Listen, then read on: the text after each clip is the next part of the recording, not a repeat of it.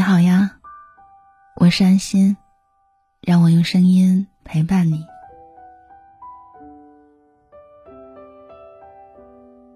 有一个朋友在被恶疾纠缠多年以后，终于撇下年轻的妻子，撒手离去了。临终前，我们去医院送他。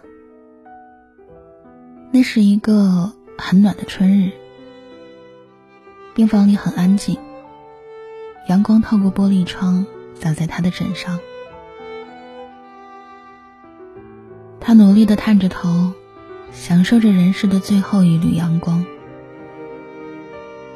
他的妻子安静的坐在床边，捧着他的双手，轻轻的亲吻。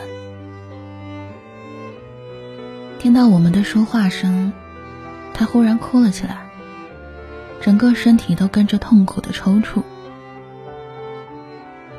他已经不能讲话了，眼泪成了他所有情感的唯一表达。妻子忍着眼泪，轻抚他的胸口，伏在他耳边，轻轻的说了一句：“路上小心，早点回家。”他紧锁的双眉忽然间就舒展开了，一抹温柔的笑意。无声的荡漾在嘴边，他安然离开了。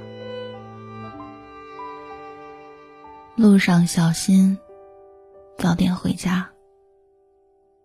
弥留之际，是妻子这句平日里的平常话，给了他最后一个人上路的勇气，让他觉得他只是去走一条不同以往的路而已。但无论走到哪里，家始终都还在原地。那个深爱的人，也始终会再次等他。